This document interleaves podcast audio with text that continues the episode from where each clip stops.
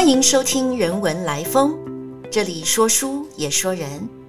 我是中央研究院中国文哲研究所研究员胡晓珍。今天要跟大家分享的是一个异民族的人士相遇的故事。陶渊明的《桃花源记》应该是所有人学生时期都读过的文章。这篇文章像是写一个故事，告诉我们晋朝太元年间。一个武陵的渔夫驾着小船，偶然顺着溪水越走越远，忽然碰到一个绝美的桃花林，于是渔夫越发好奇了，他忍不住继续向前划，直到他来到一个入口很小的山洞，洞口隐隐透着光，可见别有洞天。渔夫下了船，徒步走进去。才走几十步，眼前就豁然开朗，来到一个有房屋、有农田、有男女老少、有小动物的怡然自乐的封闭的小世界。原来这里的人是许久以前为了避乱才来到这个不与外界交通的地方。大家啊，热情的招待渔夫，但是不管是那里的居民们，或者是渔夫本人。都知道渔夫是一个外人，而这洞里真正的故事是不足为外人道的。渔夫离开之后，无论如何都再也找不到回桃花源的路。所有的经典之作都经得起读者正着读、反着读、倒着读、歪着读。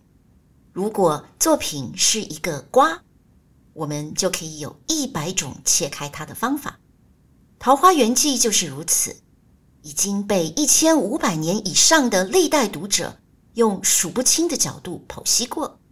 比方说，不足为外人道的外人，是地理上山洞外面的人，是时间上不同世代的人，还是政治上不同认同的人，或者文化上甚至种族意义上外族的人。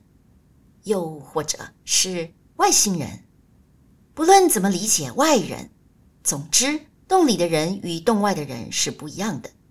所以渔夫来到桃花源，就是两种人暂时的相逢。他本来是个无心的意外，也无法被有心的复制。不过一千五百年以来，我们还是会不断的想要寻找桃花源。他。已经成为一个永恒的预言。或许我们是把越界、跨界当作回归，我们梦想着化去自己作为外人的身份，而在安乐的桃花源永远的安顿下来吧。今天的主题是异族的相逢，但是呢，我要先讲另外一个桃花源的故事。这个桃花源。同样，因为它封闭而长期与外面不一样。它之所以被叫做桃花源，是因为另一部经典文学作品，那就是清代的大文学家孔尚任在康熙三十八年，也就是公元的一六九九年所完成的戏曲作品《桃花扇》。《桃花扇》的历史背景是南明。也就是明朝亡国了以后，偏安于南京的小朝廷。这故事里有一位才貌双全又非常有气节的青楼名妓，叫做李香君。他面对强权，不惜撞墙自杀，额头上流出来的血呢，就喷溅到一把有珍贵纪念意义的扇子上，这不是太可惜了吗？于是，一位画家就提笔略加点染。将血迹斑斑化为桃花点点，这么一来，这把扇子就成为忠贞的象征了。明朝是亡于一六四四年，南明呢亡于一六六二年，距离桃花扇被写成的一六九九年也不过五十年上下。据说桃花扇第一次演出是座无虚席，人人泪下。可以想象，当时的汉族人士，就算已经是清朝人了，但是很多人还留存着对明代亡国的记忆，历史的沧桑之感更是触动人心。但是没想到吧，这桃花扇不止感动了作者孔尚任在北京的那些朋友同事们，还越过了千山万水，钻进了万山丛中，来到一个跟外界根本不相往来的山疙瘩里，感动了一位。不是汉族人的土司，这土司啊，可不是你在家涂果酱吃早餐的那个土司哦，而是元明清时期由中央任命的西南或者是西北边区的头目，或者我们可以说是酋长吧。这些地区通常是非汉民族世代居住的，也是长期由世袭的土司来控制的。明清两代的中央政府呢？则想要逐渐的扩张他直接统治的权力，这就是我们在历史课本上面所学到的改土归流的政策，就是要把原来授权给土司的那种间接统治的方式，改变成由中央派官员去直接统治的方式。当然了，这种政治的改革是姿势体大的，一定会花很长的时间，付出一定的代价。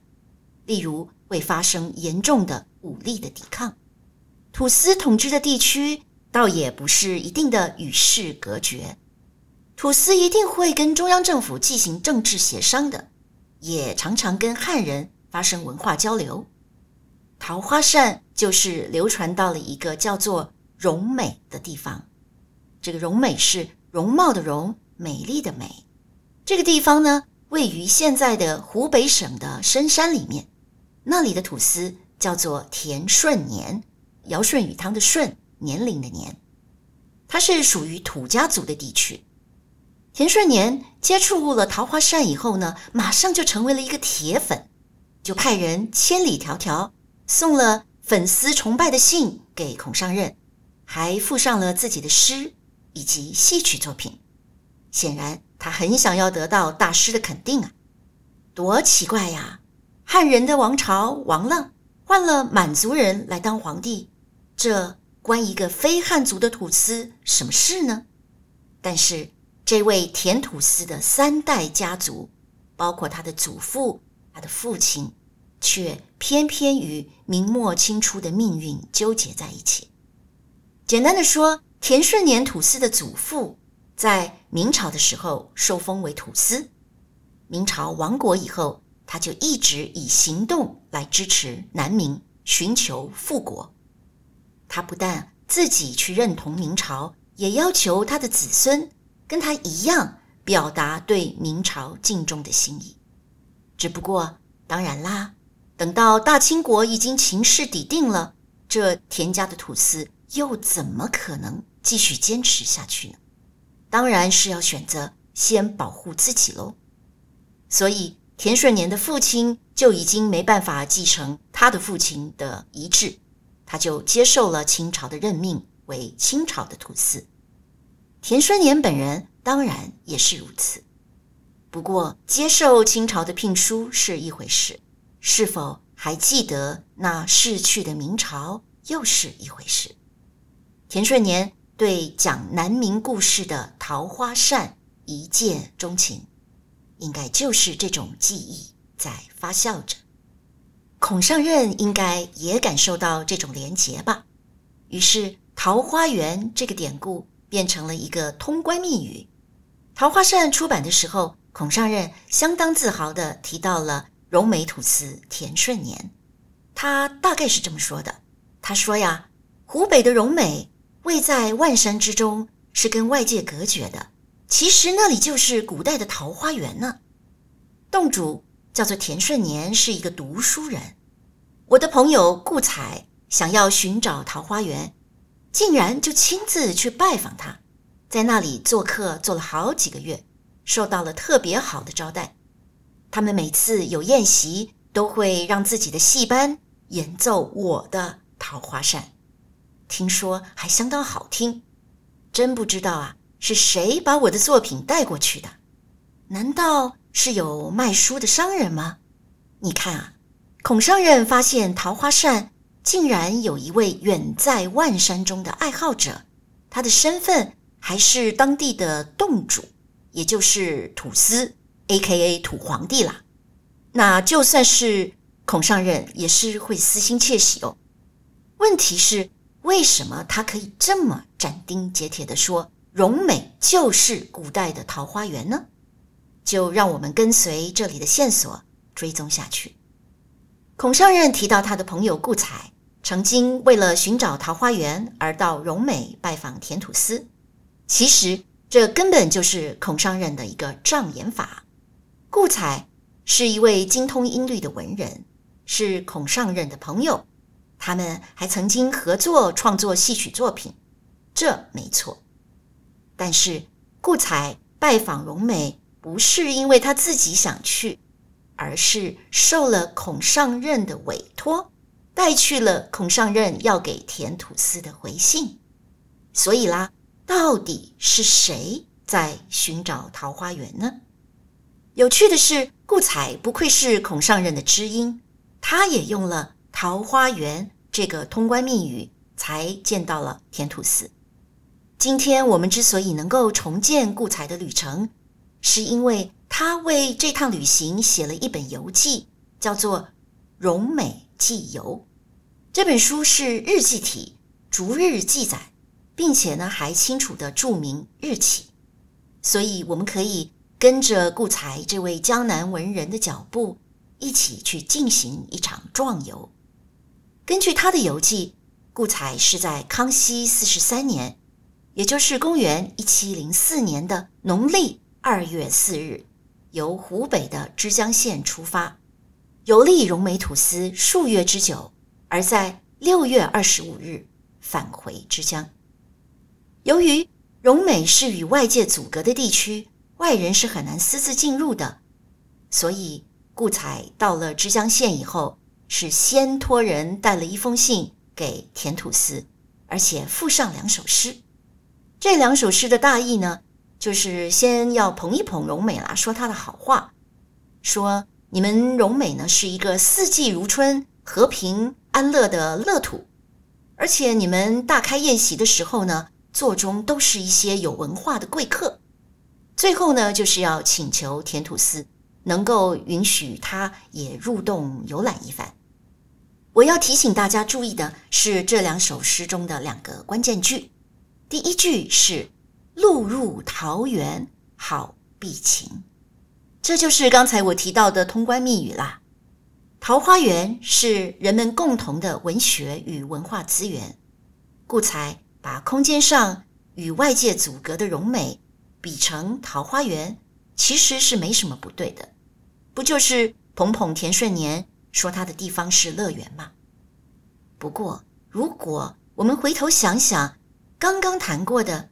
孔尚任、田土司、顾采这三个人的共同连结点，也就是那部讲南明故事的《桃花扇》，那么这桃花源的典故就被复杂化了。桃花源是避情之地，这个词汇马上就拉出了桃花源暧昧的政治联想。田顺年他是经历过易代之际，荣美土司。扮演明朝的移民的庇护者这样的一个角色，对他来说，避秦显然是连接到他自己家族的记忆。而在第二首诗中，“华严美度霓裳曲”这一句，又牵动着荣美土司在文化上的追求，或者是说他们的文艺成就。所谓华严，豪华的宴席。并不是因为豪奢富丽，而是这宴席中会演出霓裳曲，这么有文化的表演。霓裳羽衣曲当然本来是唐明皇、杨贵妃时代的宫廷表演了，但是顾采在这里肯定是在暗示桃花扇的演出，所以不管是桃花源或者霓裳曲。这些表面上像是在讲客套话的词汇，其实都是田土司、顾采两个人可以心领神会的文学与政治密码哦。收到顾彩的书信以后呢，田顺年就派人接待他进入荣美访问。在接下来的五个月中，顾彩随着田土司在境内不同的景点停留，对自然景观、社会人文都有很多观察，也亲身的参与土司举办的文艺活动。作为叙事者，顾彩带着我们一日又一日走出熟悉的帝国所直接统治的州县，在远赴山中土司领地的途中，经历各种新鲜。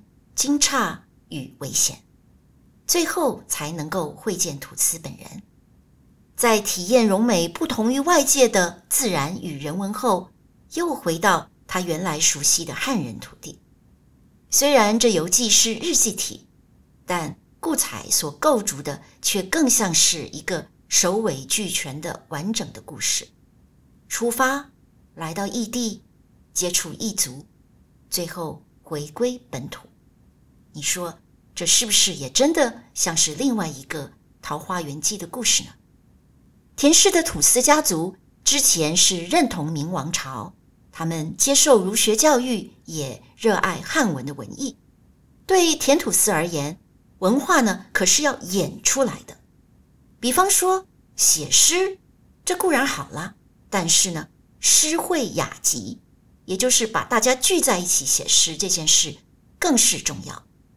顾彩在游记中提到，田土司喜欢定期的举行诗会雅集，跟宾客们一起当场撰写诗文。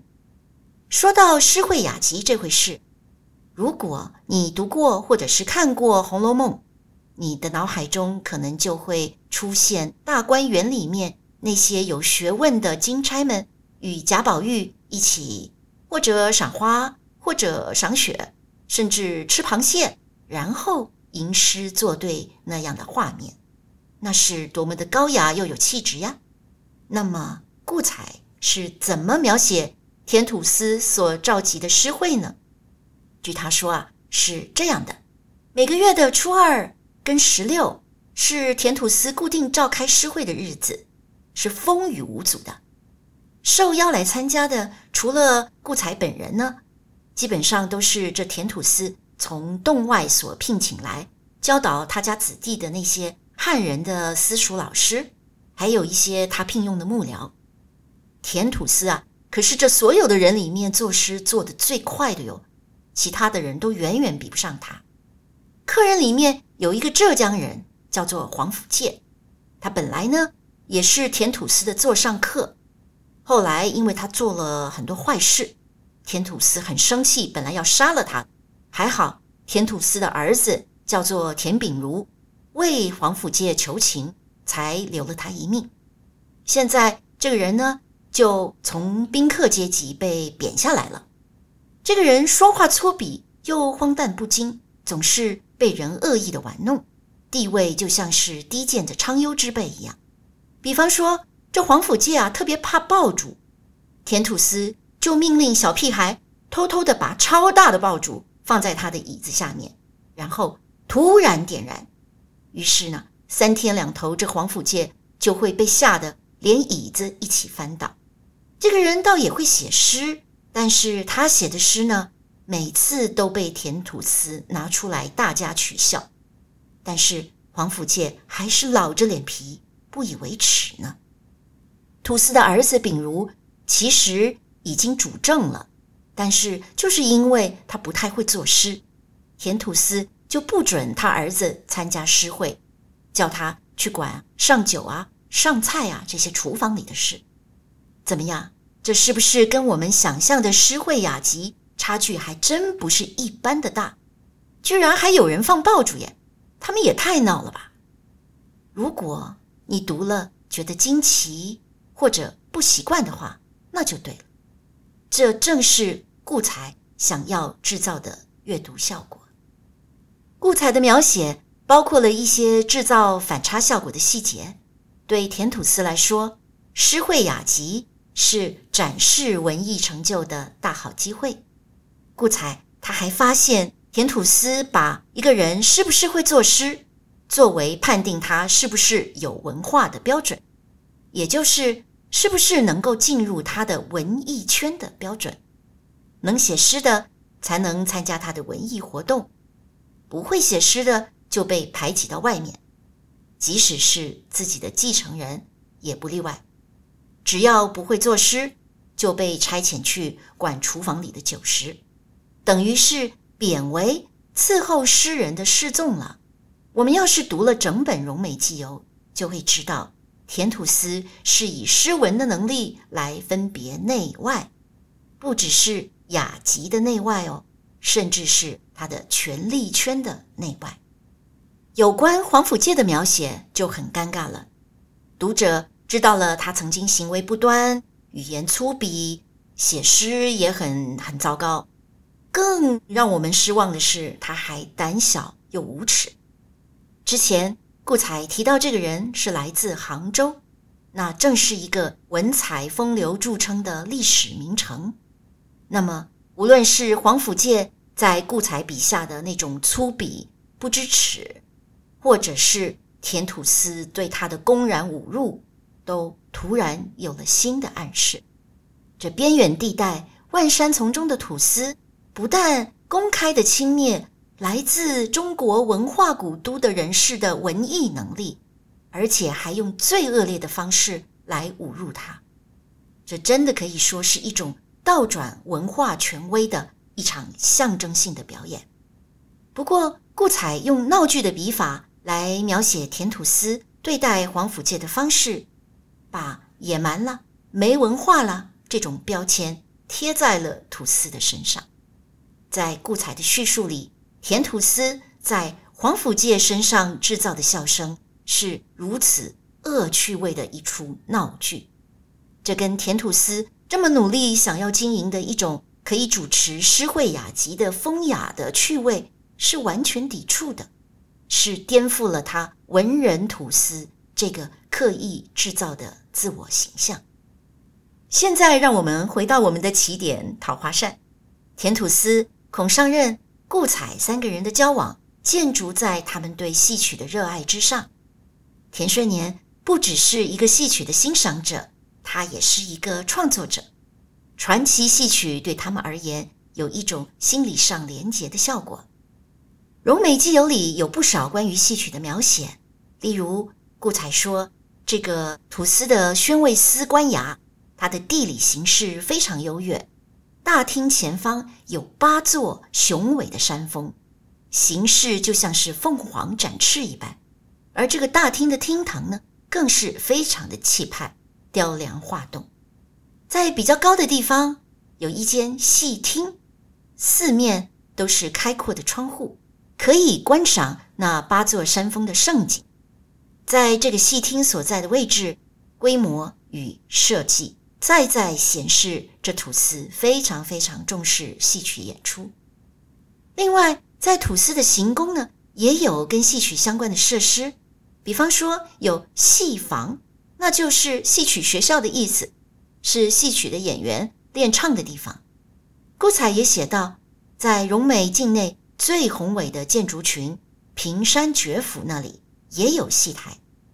根据学者最近的考古发现，这个戏台呢应该是户外的，它的基座正是位在关帝庙前面的两个巨大的石头。如果我们从这个石头的基座的大小来看，这个戏台是相当有规模的。这当然也就间接说明了戏曲演出对田氏土司来说的重要性。顾才访问荣美的时候。看戏也是重要的活动。他有一首诗提到说：“宁知一曲桃花扇，正在桃花洞里逢。”你看，这两句诗不但出现“桃花扇”这个剧名，而且又再次的提到桃花源的典故，这就进一步点出了顾才在田土司与孔尚任两个人之间。看到的那个深层的连接，顾才在这首诗里面使用的那个“洞”字，或者是孔尚任提到的“洞主田顺年”这个“洞”字，有不同的意思。首先，荣美一带有好多个据说每一个都足以容纳一千人以上的超大岩洞，所以顾彩用洞来代表荣美，当然也有道理。第二呢，洞也有神仙洞府这样的联想，所以你看《桃花源记》里面的那个渔人也是进入了一个洞，而对明末清初那些逃难在荣美地方的那些南明的所谓移民来说，荣美正是一个远隔纷乱的世事的一个福地乐土，而这一层意思也是田氏土司与桃花源。真正的联系所在，田土司排演桃花扇，不只是在一个中国文人面前展现自己的文化水平，更是在跟这个文人共同去缅怀荣美作为南明遗土的往昔的时光。前面说过，田土司把诗会雅集作为一种权力的表演，其实。戏曲呢，也是土司家族内部权力竞争的方式。作为一个戏曲家，顾彩他的记载也是充满了戏剧性。他是这么形容的：荣美他们戏班的女演员呢，都是一些十七八岁的漂亮女孩，歌声跟扮相都非常好。他们是刚开始学习昆曲的吴腔，所以我觉得总还是带着点湖北音的调调。男演员呢，唱的是北方的秦腔，那我觉得倒是挺好听的。土司的儿子秉如，他也有他自己的戏班，也是唱昆曲。演员的装饰呢比较华美，比他父亲田土司的戏班就要来的强了。就算在整个湖北，恐怕也算是一等一的。不过这儿子呢是偷偷的在养戏班，不敢给他爸爸知道，怕的是被他的爸爸抢过去了。其中。有两个演旦角的女演员，她们是剃了头发，穿着男装，配了刀，在田土司儿子的身后站着，就像侍卫一样。其实啊，他们根本就是被秉如所宠幸的姬妾嘛。田土司最喜欢人家称赞他的女演员，那些谄媚的宾客一定就在他的面前大肆批评他儿子秉如养的女演员都很差劲。万万比不上老爸的。这时候呢，田土司就会说：“嗨，连他自己都大字不识几个啦，哪还能期待他懂得什么音律的艺术呀？”等到同样的那批宾客去干儿子秉如的戏班呢，他们又会说：“哎呀，老土司戏班的那个行头潦倒啊，穿的那么破烂，琴鞋都没练熟，又怎么能够比得上您这么会教导戏班呀？”然后。儿子秉如就会说：“切，我就知道，我老爸他本来就是自以为懂得音律嘛。”从这种事就可以看出土司的父子不和了。这一段描写真的可以说是声音的政治。桃花扇是昆曲，音乐声腔自然会表现江南的特色，而昆曲流行全国后，就成为精英文化的代表。顾彩观察到。田土司跟他的继承人之间，借着比较谁的戏班训练得更好，演出更精彩，而代表文化与政治权力的竞争。根据顾彩的评价，田土司的女优天赋优秀，歌声跟容貌都很出众，但是他们习惯唱湖北本地的戏曲，所以有当地的口音，发音呢不够标准。对擅长音律的顾彩来说，这应该是很难忽视的瑕疵。在他看来，反而是那些不刻意学习昆曲的吴腔的男演员，他们唱的曲子更加的好听。训练一个能唱昆腔的戏班，可以说是田氏土司追求文艺成就的一部分。顾彩却认为，女优学习吴腔不久，是后天勉强的一种模拟。所以呢是有缺陷的。相反的，男演员所唱的秦腔，可能是他们平常就习惯的声腔，所以就算没有吴腔那么优雅、那么婉转，却会有自然感人的力量。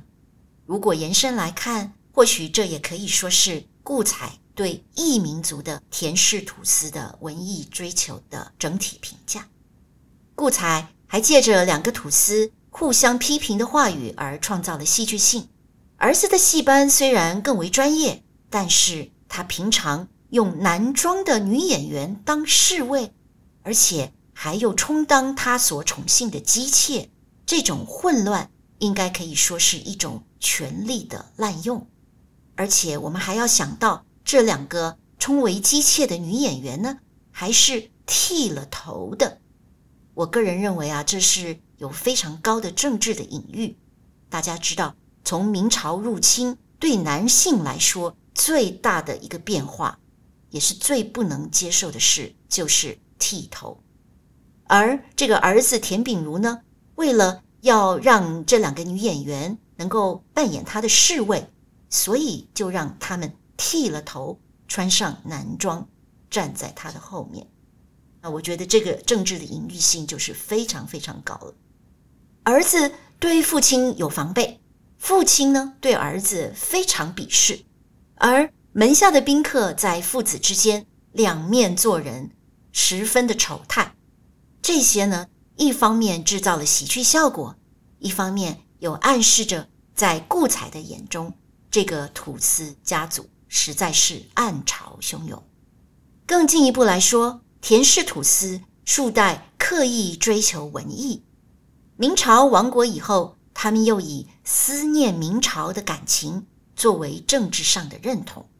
那么，当田土司瞧不起他儿子不懂诗文，轻视儿子在戏曲上的审美能力，那么这也可以诠释为这一个思念明朝的政治认同，跟喜欢儒家文化的文化修养的双重传统，在荣美土司。即将在下一代中断，甚至崩溃吧？恐怕土司的下一代未必会继续欣赏那个哀叹南明消逝的桃花扇了。